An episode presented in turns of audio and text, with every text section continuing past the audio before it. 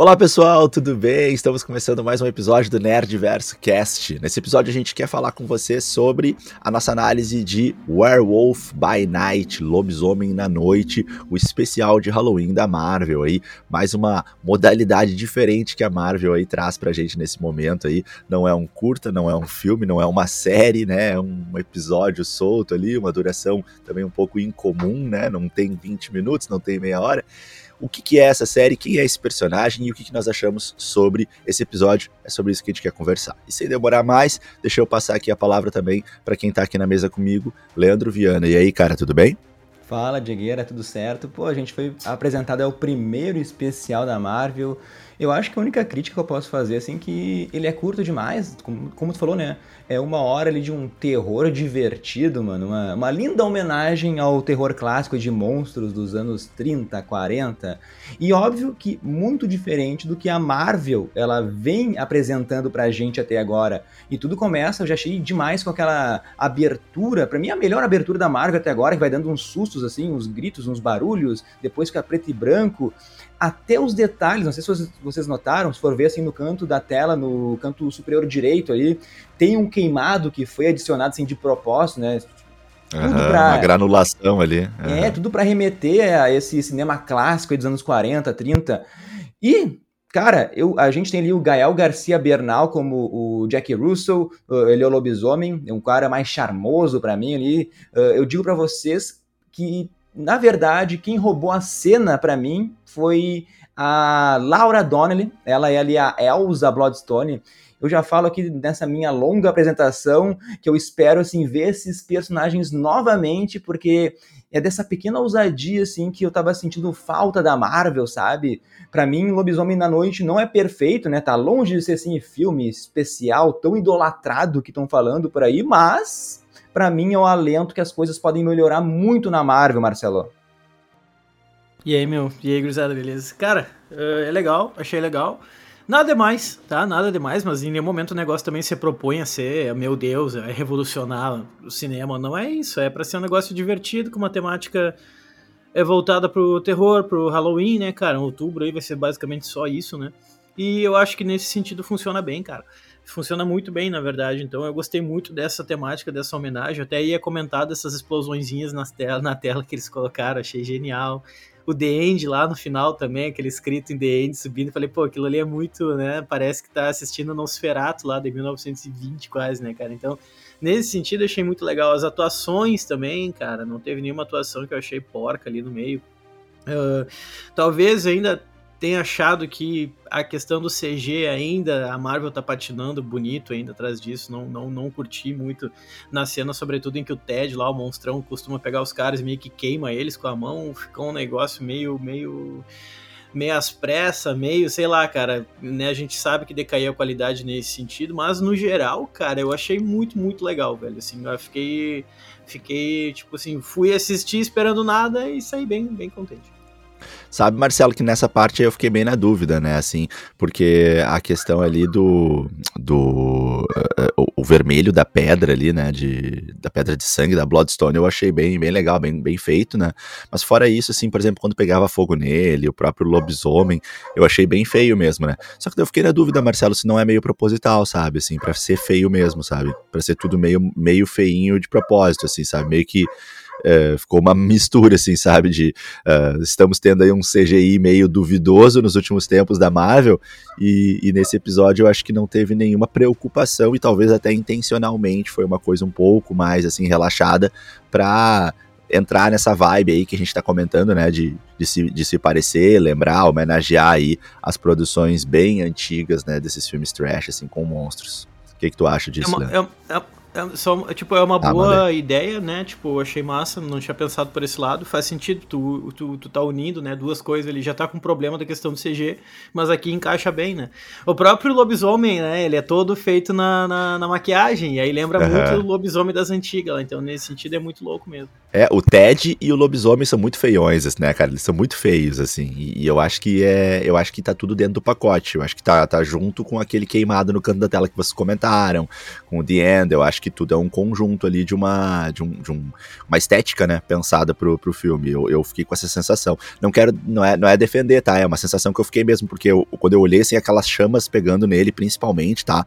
No, no início lá, no início não digo, né, mas é, naquela parte que, que tá queimando ali, a, a, mulher tá queimando ele com a pedra, né, ali e tal. Aquelas chamas eu achei muito, muito, muito feio. Daí eu pensei, ah, não pode ser, cara, não pode ser real isso, nós estamos em 2022.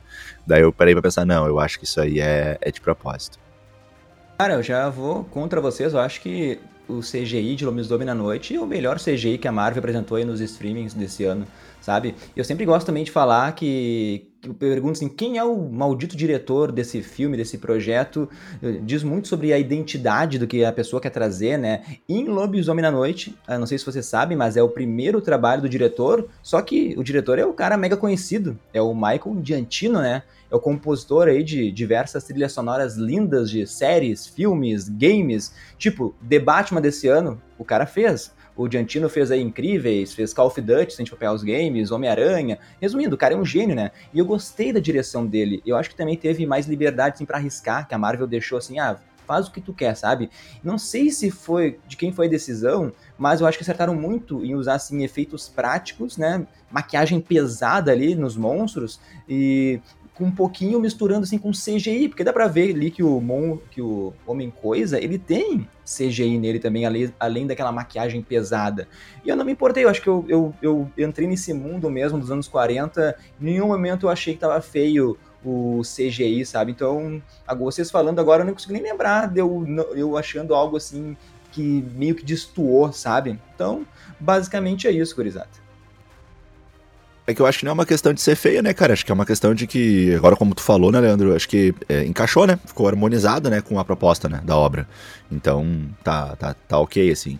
Uh, eu, eu, eu, uh, eu gostei, assim, dessa, dessa apresentação desse especial da Marvel. Concordo ali com o Marcelo, né, que não achei, assim, nada né, tão assim fora da curva ou acima da média, como apareceram algumas avaliações assim de alguns outros colegas de, de mídia social nossos assim que uh, elogiam bastante e, e, e, eu achei que o elogio veio bem grande, né? Eu fiquei um pouco surpreso, fui assistir e não não, não, não achei assim que, que teve realmente chegou nesse nível assim, sabe, tão assim exageradamente bom. Achei bom, achei bom assim, mas também, né, nada nada demais assim.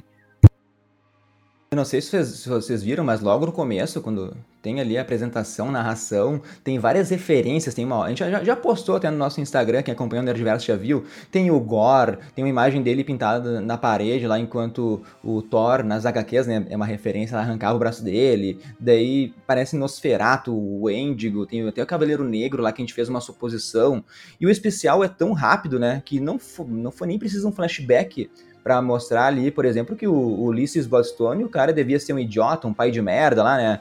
Tá escrito na expressão da Elsa. Uh, o Jack, por exemplo, a gente não, não, não enrolaram para mostrar lá uma história da única vez que ele foi capaz de se lembrar de alguém, né? Quando tava na forma do lobisomem.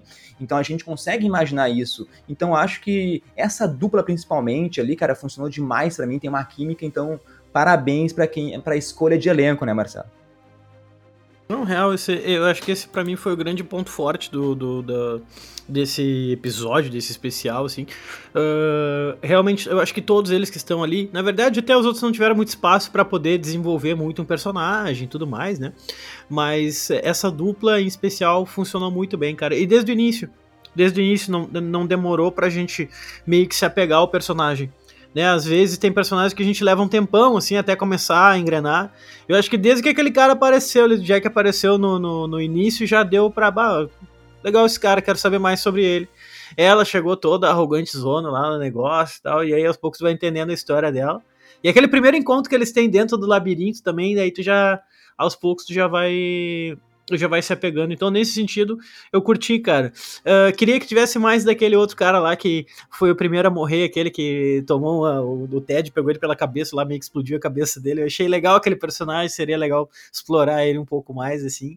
Mas, uh, sim, eu também concordo. É, a ideia do casting eu achei que foi muito boa, né? Tipo, a, a, a qualidade do casting, assim, achei muito, muito, muito legal. Até porque são atores que, tipo, eu não consigo lembrar de nenhuma outra produção, assim. Claro, o Bernal, claro, mas assim, ela eu até achei que fosse a, a Jessica Jones, cara. Até perguntei antes ali se ela era Jessica Jones, porque, pô, meu pai, tu também pensou isso, Tava louco pra dizer isso, tava louco pra dizer isso. o episódio inteiro, fiquei, eu fiquei a produção inteira, fiquei o, o, o filme inteiro olhando pra ela e pensando assim, mas cara, é a Jessica Jones, tá igual. Enfim, não sei, de repente eu aqui não tô muito acostumado a ver a Jessica Jones, vi poucas vezes e aí ficava olhando para ela lá e olhando para essa, essa atriz assim e fiquei, puxa, meu, mas será que não é ela? Não, não era. Mas vamos. Não sei se quer falar a sinopse do, do nosso especial, Diego. Senão, porque eu quero falar do Ulisses, o Ulisses Bloodstone nas HQs. Quer mandar a sinopse aí? Senão eu falo também. Não, aqui. não, não, pode, pode, pode emendar daí, cara. Se quiser resumir ou até pular, eu tô louco pra te ouvir falar sobre o Ulisses. Não, porque a sinopse é bem simples, né, cara? Em três palavras aqui, ó os melhores caçadores de monstros se reúnem no funeral lá do maior caçador de todos os tempos, o Ulysses Bloodstone, e vão participar de uma caçada memorável e o prêmio vai ser a própria pedra ali, a Bloodstone, a pedra de sangue. Uh, depois a gente explica esse artefato místico. Esse é a sinopse, né? Resumindo, assim, é isso que o especial se propõe. Então, só para trazer aqui a essência do Nerdverso, o Ulysses Bloodstone, ele existe nas HQs, ele é um caçador imortal, né? E resumindo muito, muito a história, tipo assim, um meteorito, um meteoro caiu na Terra uns 8 mil anos antes de Cristo, daí uma entidade extradimensional queria conquistar o mundo, né, bem Marvel, assim, mandou tipo um agente para pegar esse meteorito aí, só que um humano encontrou esse meteoro antes, daí eles lutaram e uma parte desse meteoro foi encaixada, foi embutida assim no peito do humano, sabe? E essa gema então deu imortalidade para esse humano, além ele de força, velocidade, todo, todo aquele upgrade que o Diego ama assim que vem embutido nos heróis também. É o e starter essa... pack Marvel, né? Sim. E essa gema que entra no peito então desse homem é a Bloodstone. Esse humano depois vai se auto-chamar de Ulysses Bloodstone. E quando essa gema foi cravada no peito dele, teve uma mega explosão lá que matou toda a tribo que ele vivia, né? Lembra, né? 8 mil anos antes de Cristo ali, pra história, sei lá. Marcelo pode até me ajudar aí. Cara, e a partir daí, então, o cara, ele, o humano, o, o novo Ulisses agora, ele virou um mercenário, um caçador de monstros, e graças a Bloodstone, ele conseguiu sim ser capaz de, de detectar esses monstros. Depois, quando assim, o Ulisses morreu, a Bloodstone, então, ela foi dividida em dois pedaços. Um pedaço maior foi para sua filha, a Elsa, tá? Enquanto o seu filho mais novo, o Cullen, ficou com um pedaço menor, tá? É basicamente isso, tá? A Pedra nunca fez, assim, parte de uma saga muito relevante nos quadrinhos.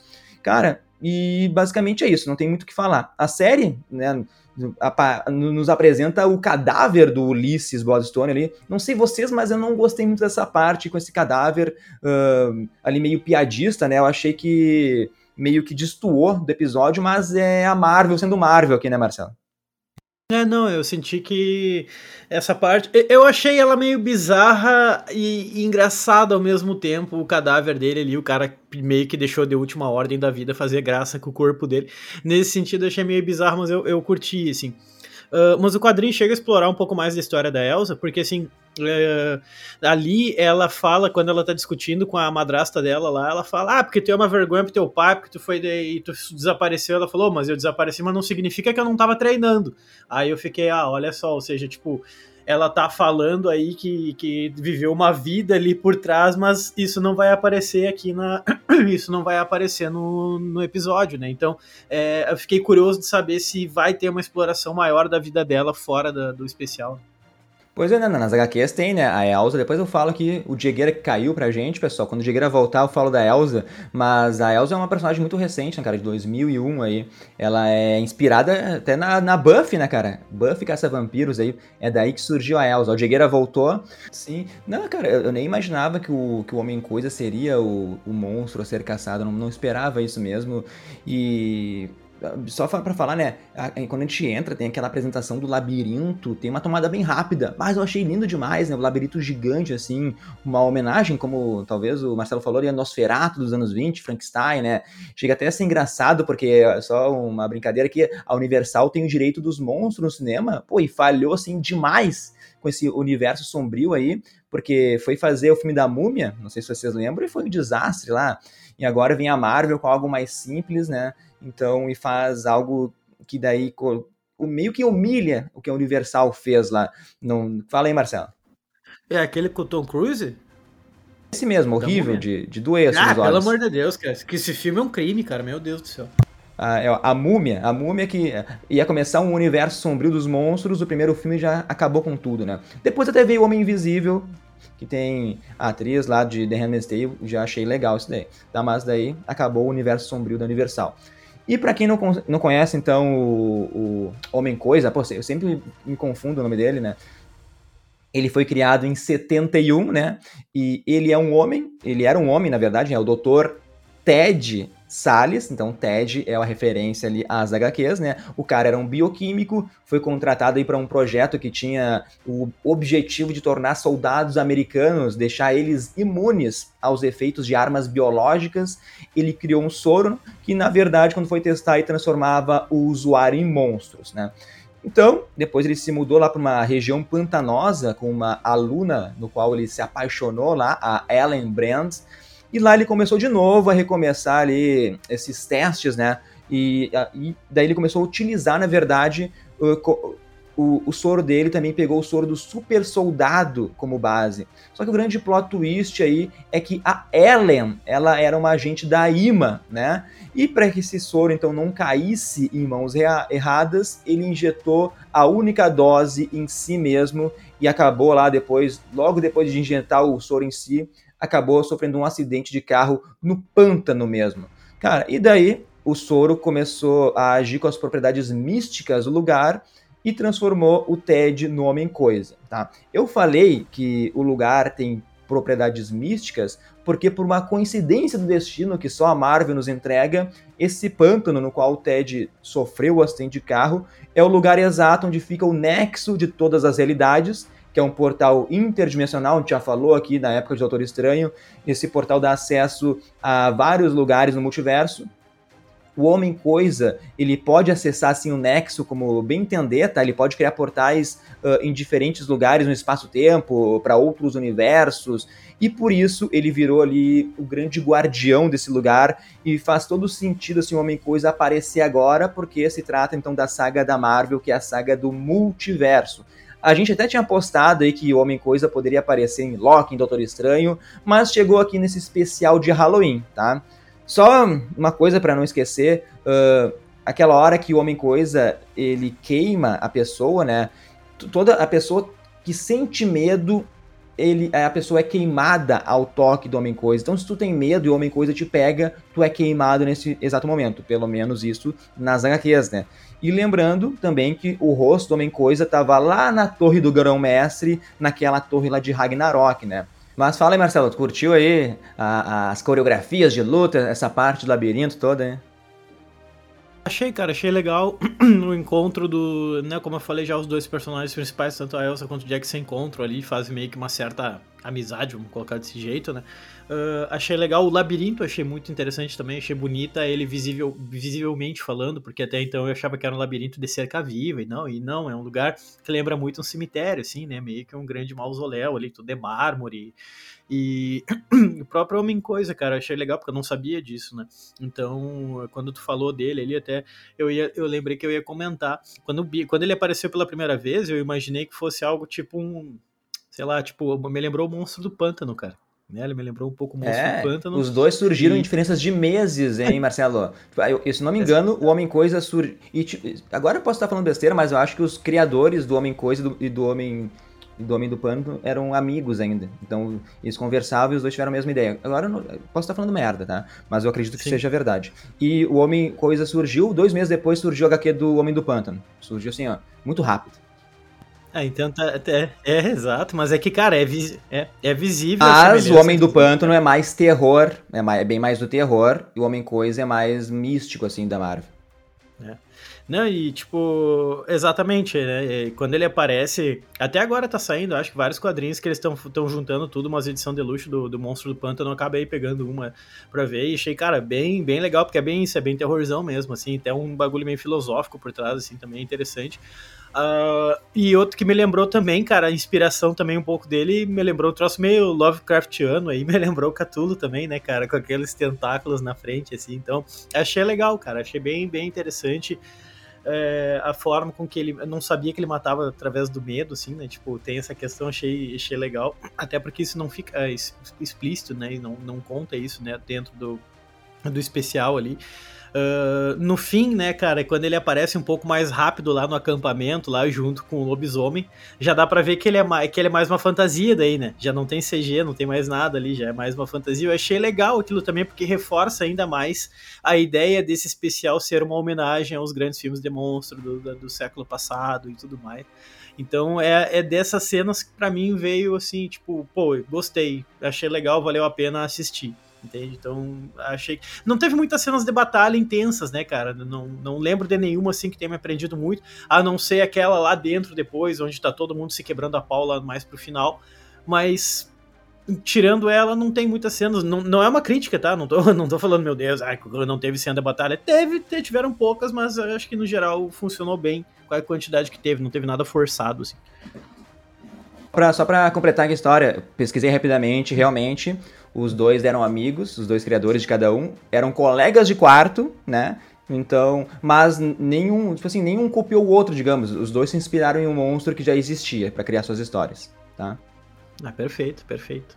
Posso falar. Só deixa. Não sei se vocês comentaram, tava pesquisando aqui, mas eu achei muito legal a parte que eles estão lutando e o sangue vai sendo jogado na tela também. Eu achei bem assim, bem, bem legal isso que a Marvel fez. Mas falando da Elsa, então, a Elsa, ela recente, recente, foi criada em 2001 e os, os, quem criou ela fala que não é inspiração, mas com certeza surfou aí na onda da Buffy, a Caça Vampiros, do, do sucesso que fez a Buffy na TV aí. A Elsa surgiu logo depois, 2001. Quem criou ela falou assim, bah, nunca assisti Buffy, nem sei o que é. Eu acho que é mentira, tá?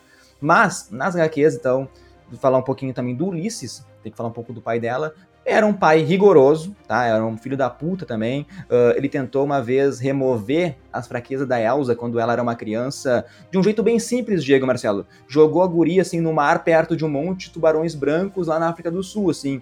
Eu acho, né, que hoje em dia isso não seria muito bem visto pela sociedade, né? Mas enfim, o Ulisses assim acabou se distanciando alguns anos depois do nascimento da Elsa, né? Só é, ela, a Elsa, só sabia que o pai era um caçador de monstros só que o Ulisses, ele confiou assim a um ser que era tipo um Frankenstein, um mordomo dele, confiou a ele uma gargantilha com um pedaço da pedra de sangue assim, para dar para dar para a Elsa depois que ele morresse. E assim a Elsa então teria os mesmos poderes que o pai, né? E logo que a Elsa, ela coloca essa gargantilha aí, que ela descobre que o pai morreu, lá, vai lá visitar a mansão dos Bloodstone, nas histórias já leva para um embate assim com Drácula, é frenético a história dela assim. Depois, então, de ouvir toda a história do legado do, dos Bloodstones, a Elsa decide também virar uma caçadora né, de monstros. E tem várias histórias dela. Tem com o Justiceiro, Wolverine, o Lobisomem, óbvio, né? O Cavaleiro Negro. Uh, e só para não me prolongar muito, assim, ela tem imunidade aos vampiros. Tipo assim, o sangue dela é envenenado para essas criaturas, né? O que seria legal, então, de colocar a Elsa Bloodstone no filme do Blade, por exemplo, assim. Kevin Feige nos ouça, por favor, e traga de volta a personagem, né? Mas falem aí se vocês curtiram o lobisomem lá cheirando a mulher, Marcelo. Tu acha que ele ia conseguir ali no cheirinho ou só se aproveitou dela? Pois é, fica a dúvida aí, né, cara? Só se aproveitou dela, possivelmente, né? Mas uh, eu achei muito bom o lobisomem por ser algo fantasiado, né, né? Por ser algo orgânico, não é CG, é pura maquiagem, né, cara? E é aquela maquiagem deliberadamente tosca, e isso deixou mais legal ainda. Então, a hora que ele tava se transformando em lobisomem, eu fiquei tipo, ah, mas será que vai ser um monstrão? Não, no fim era só um cara mesmo, né? Tinha, cara, eu não lembro agora, tinha um filme de terror nas antigas que era uma família e, e, entre eles tinha um guri mais novo que era um lobisomem. Eu esqueci agora completamente o nome, é, talvez vocês lembrem lá, passava na década de 60 e 70. Era um seriado. E o menino, ele era ele era um lobisomem. Também lembrou o menininho do Jumanji, cara, lá das antigas no filme do Jumanji, quando o gurizinho vira lobisomem, ficou muito parecido também. Então eu achei muito legal essas meio que umas referenciazinhas. Claro, eu que tô indo um pouco mais longe aí, né? Só deixa, Exato, só e deixa eu falar- funcionou, né? Só deixa eu falar uma coisa que eu Pode achei, falar, pode falar. eu achei legal a- o jeito que o lobisomem se transformou, porque a câmera foca ali na cara da Elsa e atrás dela, daí, né, atrás dela aparece lá a sombra. A gente só vê a transformação pela sombra e é muito divertido isso. Eu achei essa tomada de decisão para o especial que foi assim acertadíssima. E só pra trazer então, quando vocês falaram do lobisomem, ele foi criado na Marvel em 72, né? Ah, o Jack, ele tem licantropia, agora o Diego vai entrar em Supernatural de novo aí, que é a maldição do lobisomem, ele herdou isso então, e isso é a Marvel entrando, nesse lado sobrenatural, sabe? Eu acho sempre legal falar isso, mas Cavaleiro da Lua, quando apareceu pela primeira vez nas HQs, foi caçando o lobisomem, a gente falou aqui quando tava, a gente estava comentando a série, mas nessa mesma história, depois os dois se uniram para enfrentar o verdadeiro vilão lá. Mas eu acho legal essa escolha porque, por causa do simbolismo, né? né, O simbolismo da lua que os dois têm. Mas enfim, continuem aí com, com esse final aí do lobisomem destruindo todo Esse- mundo, Diego. Esse, esse, pô, esse final, cara, só uma coisa que eu ia falar antes, antes que eu esqueça. Ahn, eu acho que né, quando ele virou lobisomem só pela sombra, parece ele se debatendo ali. Tudo bem que tem toda a questão da homenagem, mas ah, eles tiveram essa preocupação artística e fotográfica em vários momentos desse episódio.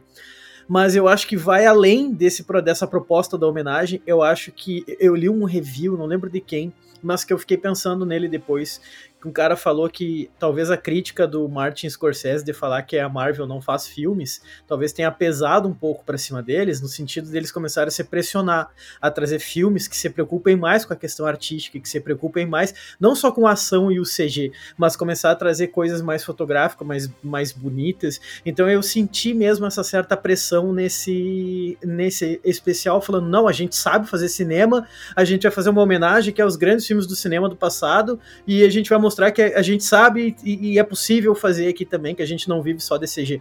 Talvez eu esteja viajando, sabe? Mas é, eu achei que, tipo, é uma. Eu fiquei pensando bastante nessa possibilidade e eu achei ela bem válida, assim, mano. Mas acho que a gente pode falar do final, né? Porque é bem autoexplicativo, na verdade. A, a Bloodstone é da Elsa, né? Ela também vai herdar talvez aí a mansão Bloodstone para ter seu próprio arco, se a Marvel um dia decidir aí uh, explorar mais a personagem, vai se tornar uma caçadora de monstros, né? Mas a- os monstros do mal, né? Tipo, o Ted é um. Bom, o meu facho, o Ted, né? Pô, o Homem-Coisa ali é, é uma das melhores coisas do especial também.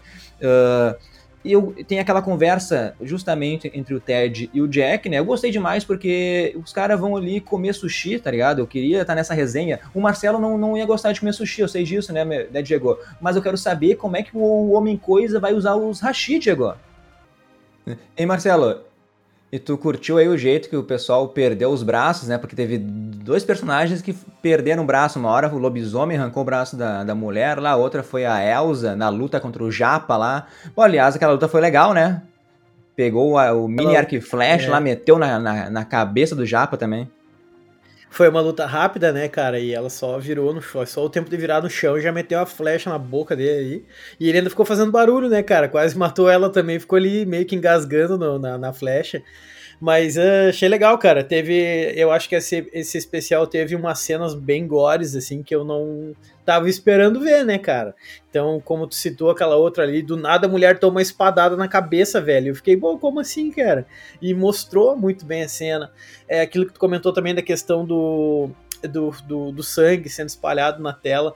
Então, é isso, é, é uma coisa de Halloween, cara, é inevitável, sabe? É inevitável, e eu, e eu gosto de ver que a Marvel e a Disney não se prendem, então, aquela coisa de que, ai, não, não pode ter sangue, não pode ter. Para, cara, sabe? Não- Claro que tem que ter um limite, não tô falando que tinha que stripar alguém com um zoom na tela, sabe? Não é isso, mas essas cenas aí eu acho que elas trazem um complemento legal demais, assim, e reforçam a ideia do negócio enquanto terror, saca? Não acho que é, que é a violência gratuita. Então achei muito legal a hora que ela arrancou a mão do cara lá, bem rápido. O louco enfiou a mão na porta lá, ela já, já arrancou a mão do cara.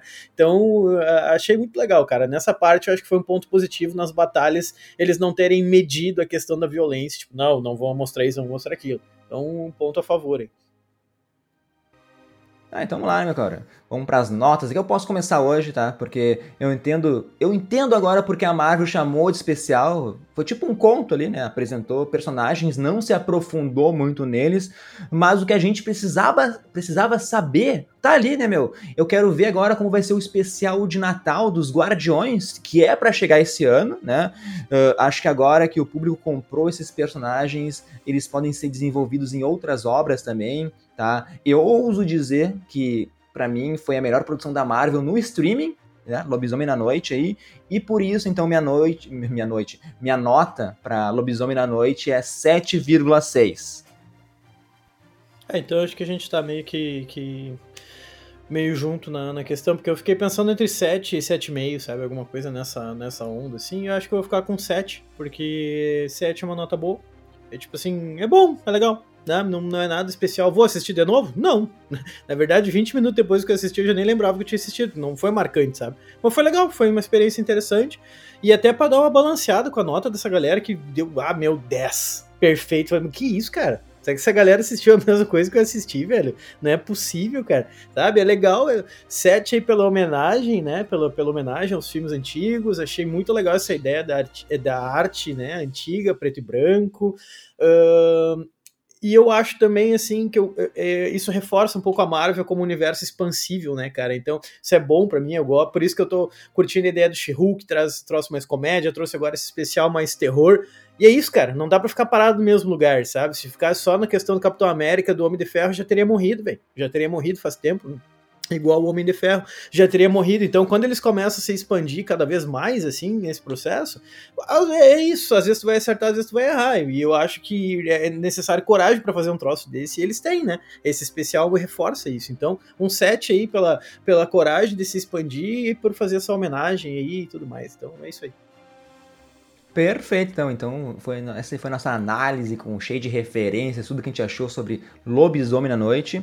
E agora o nosso último bloco, que é para todo mundo que uh, segue a gente no Instagram, para todos que são inscritos no nosso canal do YouTube, muito obrigado. Os abraços, os salves, os beijos do Nerdverso que é sempre um oferecimento do curso Propulsa, que é preparação para Enem e vestibulares em matemática. Então, está com dificuldade, vai lá no YouTube, digita Propulsa, que tu vai ter as melhores aulas de matemática do Brasil.